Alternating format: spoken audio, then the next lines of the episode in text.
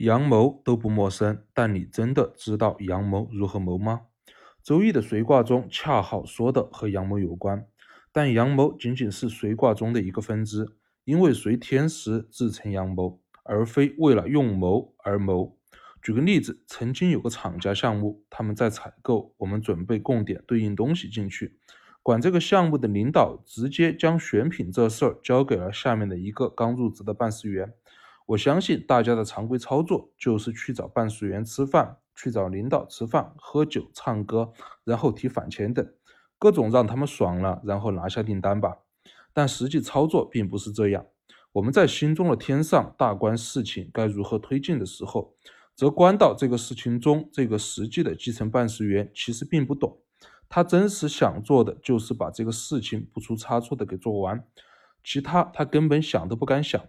但是因为不懂而不知道如何推进，我们其实只要帮他把这个事情给规划好，随他想做的事，顺带着把我们的东西给带进去就行了。故孔圣人在《团传》中说：“刚来而下，柔动而悦。”这个刚来就是这个办事员真正的目标，他的这个刚，因为我们在心中观这个事儿而来。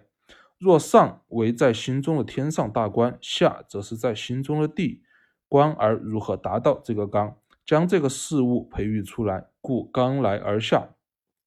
我们在帮他规划这个事情如何达到刚的时候，会观到这个事情中涉及到的法律、商家竞争规则以及单位里面的评选流程、采购流程等等一系列不能触碰的地方。接着在制定计划的时候，将我们的设备参数、尺寸、涉及到的零件等全部无缝加入这个推进计划中。并将这个计划完整的告诉这个办事员，这个计划能帮他将这个事情在不会各种碰壁的基础上合理推进，以达到他的纲，完成他的任务。这就是柔动而悦，以柔不碰线，妥当而动，当事人因此而悦。这个事情中，他当然知道我们在借他的手供我们的东西，但是这是在他做他的事情上。必须得有这个环节的，他的事能顺利推进，故无咎。所以，关于阳谋，不是为了用阳谋而谋，而是德要先够厚，能在心中的天上将事情看清楚后，根据天时推进，自然而然成阳谋，只是一个随天时而已。